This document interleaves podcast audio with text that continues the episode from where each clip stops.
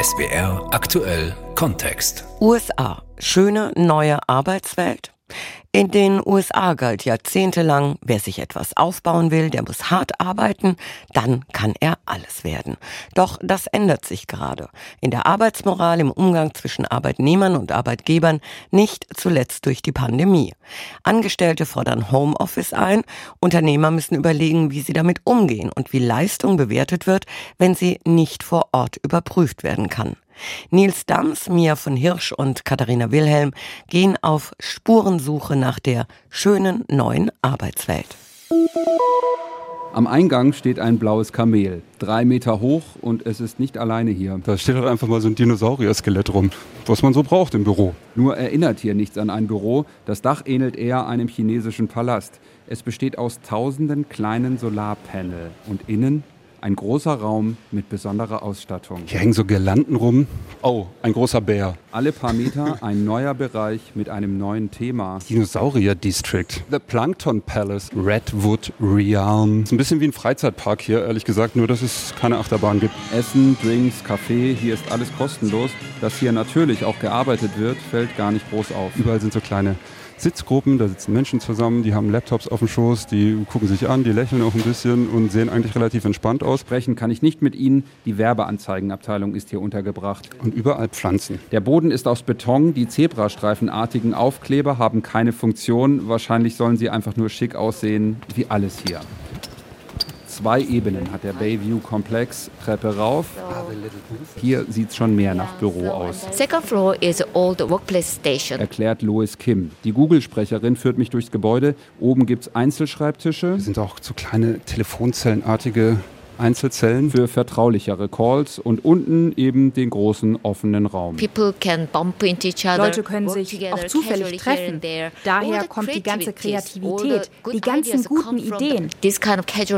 Das Wort, das hier sehr oft fällt, ist Flexibilität. Tische können zum Beispiel je nach Gruppengröße schnell zusammengeschoben werden und auch flexibles Arbeiten ist ein großes und umstrittenes Thema bei den Tech-Konzernen. Wie sieht der Alltag nach der Pandemie Pandemie aus. Bei Google müssen Mitarbeitende mindestens drei Tage die Woche im Büro sein. Autobauer Tesla verlangt mindestens 40 Stunden Anwesenheit pro Woche. Bei Apple sind es auch drei Tage.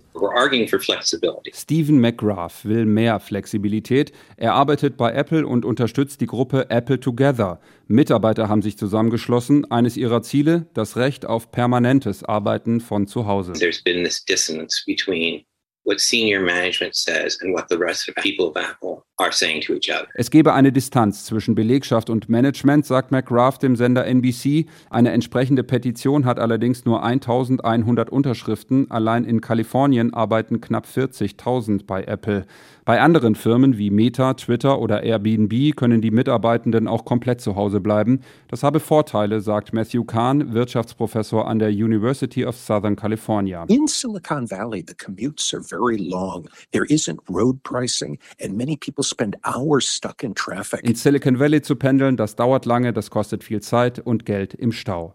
Die Bosse, vermutet Kahn, wollen mit der Office-Pflicht auch testen, wie loyal Mitarbeitende zur Firma stehen. Who has devotion to the cause versus who who might not be that loyal to the firm. Am Ende werde da zwar niemand gefeuert, glaubt er, die Diskussion sei eher eine Verhandlung zwischen Belegschaft und Chefetagen, wie die neuen Arbeitszeitmodelle aussehen können. I think this is actually a very interesting negotiation about our new work arrangements. Eins sei aber sicher, that work from home is here to stay. Die Arbeit von zu Hause wird bleiben, nicht nur bei Google.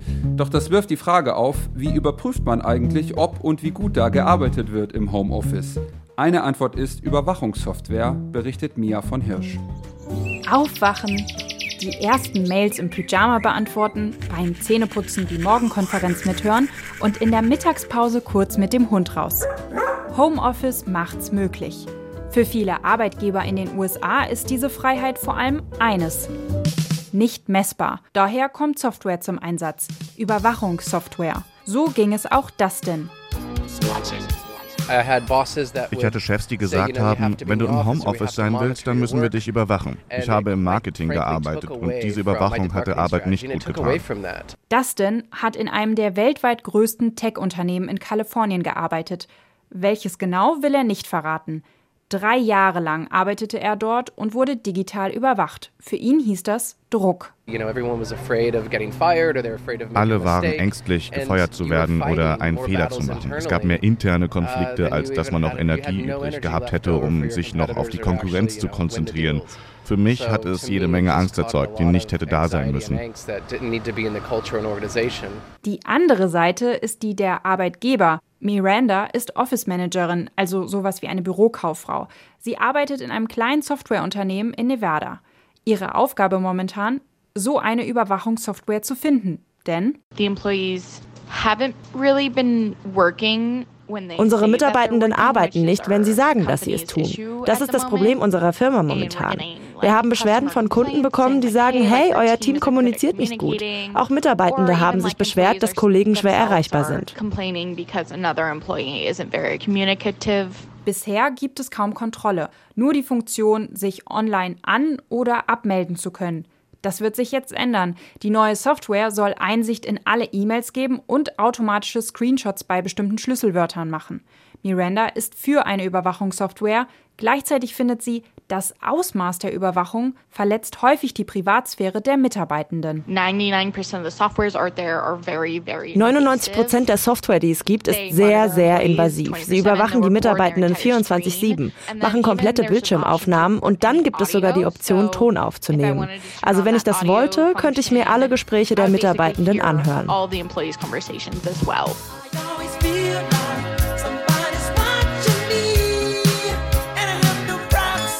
Technisch gesehen ist vieles möglich. Auch im Büro kommt solche Software zum Einsatz. Im Homeoffice, von so einem Fall berichtet die New York Times, wird manchmal auch auf die Webcam zugegriffen, die dann alle 10 Minuten ein Foto macht.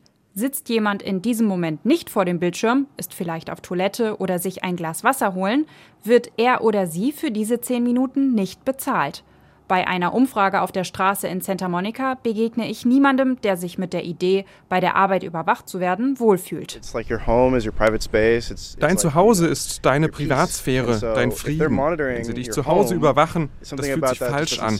Das würde ich nicht akzeptieren. Ich habe Glück, ich habe einen Arbeitgeber, der uns erlaubt, zwei Tage von zu Hause aus zu arbeiten. Aber sie vertrauen uns. Wenn sie morgen sagen würden, sie wollen alle zehn Minuten checken, ob du vor dem Bildschirm sitzt, das würde unser Verhältnis ändern.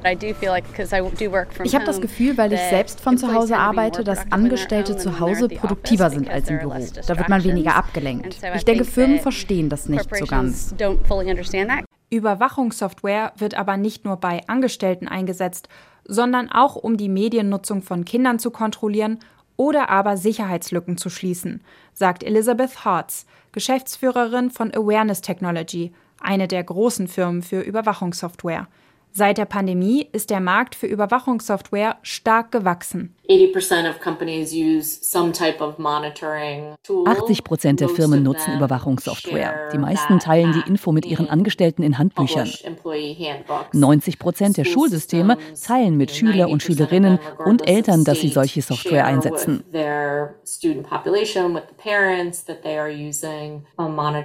Ich würde sagen, die Menschen in den USA sind mehr und mehr an diese Art der Technik gewöhnt.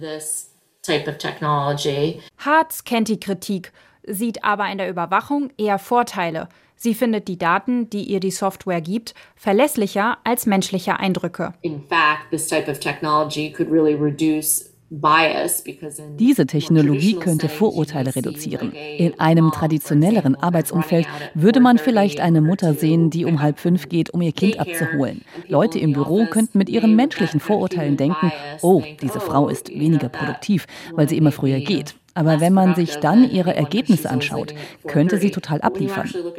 Oder vielleicht arbeitet sie abends nochmal für fünf Stunden, während ihre Kollegen und Kolleginnen Baseball spielen oder schlafen.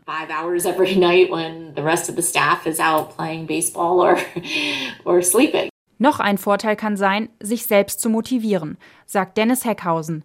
Er arbeitet bei TerraMind, einem anderen großen Hersteller für Überwachungssoftware. Und auch in unserem Interview läuft die Überwachungssoftware bei ihm mit. Äh, ich habe auch meinen Monitor an. Ich habe das äh, immer an. Ich logge äh, am Morgen in meinen eigenen Report ein und sehe, okay, gestern war ich äh, super produktiv. Heute kann ich, kann ich genauso machen wie gestern. Ist gut gegangen. Und wenn ich sehe zum Beispiel gestern war meine Produktivität runter. Ich habe vielleicht nicht so schnell getypt. Kann ich das dann sehen? Und dann kann ich die Daten dazu benutzen, um mich selbst zu motivieren. Gleichzeitig, sagt er, könne das Programm auch vor Überarbeitung schützen, weil man genau sehen könne, wie viele Stunden man gearbeitet hat. Für die Unternehmen ist die Überwachung des Arbeitsplatzes ein großer Vorteil und ermöglicht vielleicht, mehr Menschen dauerhaft von zu Hause arbeiten zu können. Ist das die schöne neue Arbeitswelt? Für Arbeitnehmer und Arbeitnehmerinnen scheint die immer öfter nicht mehr so attraktiv zu sein. Der Begriff Quiet Quitting macht die Runde. Katharina Wilhelm erklärt, was dahinter steckt. Kaum einen Begriff hört man derzeit in den USA so oft in den sozialen Medien und den einschlägigen Wirtschaftssendungen wie diesen. Quiet quitting. Quiet quitting. Quiet quitters. Quiet quitting. Übersetzt heißt das etwa sowas wie stilles oder inneres Kündigen, meint aber etwas anderes als wirklich zu kündigen, wie TikTok-User Said Khan erläutert. Ich habe kürzlich den Begriff Quiet Quitting gehört, bei dem man seinen Job nicht direkt kündigt, sondern die Idee aufgibt, sich über die Maßen reinzuhängen. Man erfüllt immer noch seine Pflichten, aber man verabschiedet sich von der Mentalität, dass Arbeit das ganze Leben sein muss. Die Realität ist, dass dies nicht der Fall ist. Als Person werde ich nicht durch die Arbeit definiert. Das Video von Khan wurde rund 3,5 Millionen Mal geschaut. Auch andere User berichten von dem neuen Arbeitsgefühl. Statt 1000 Prozent zu geben, extra Arbeit einzufordern und auch am Wochenende erreichbar zu sein, ließen sie um 5 Uhr quasi den Hammer fallen und räumten ihrer Freizeit mehr Platz ein. Striktes 9 to 5 sozusagen.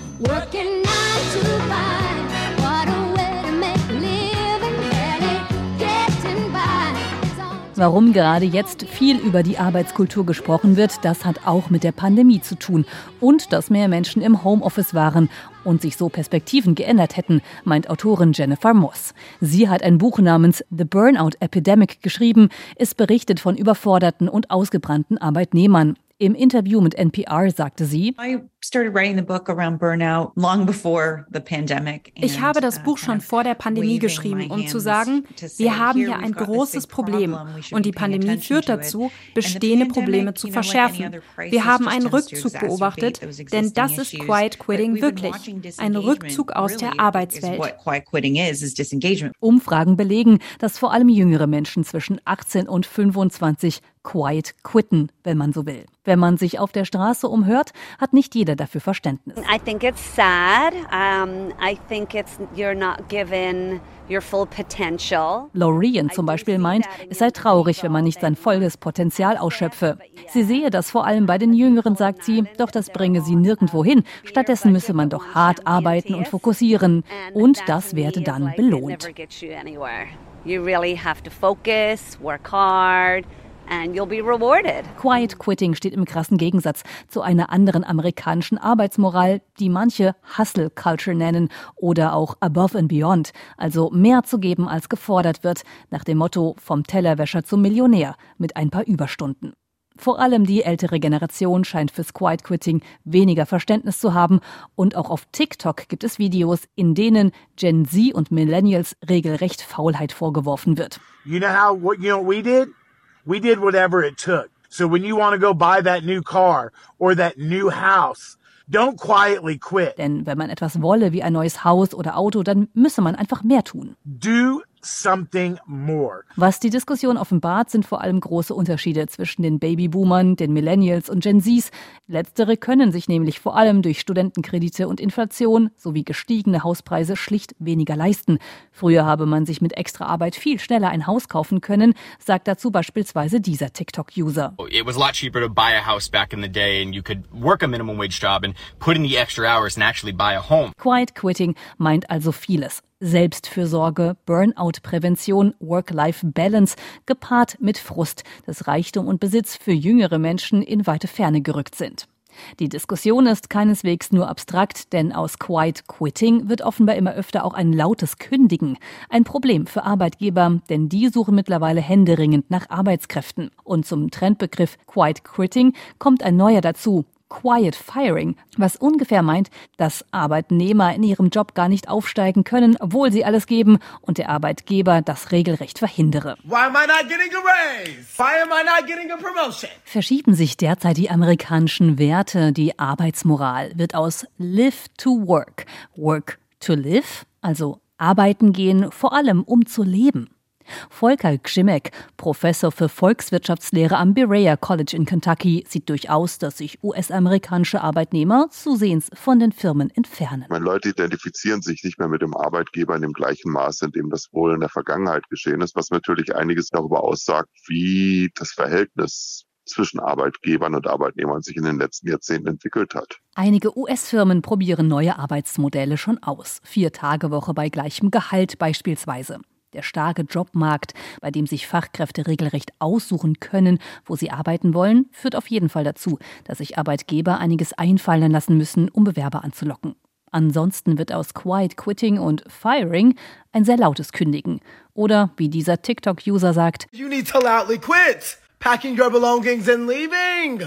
You don't pay me my worth, someone else will. Du zahlst meine Arbeit nicht, jemand anderes wird es tun.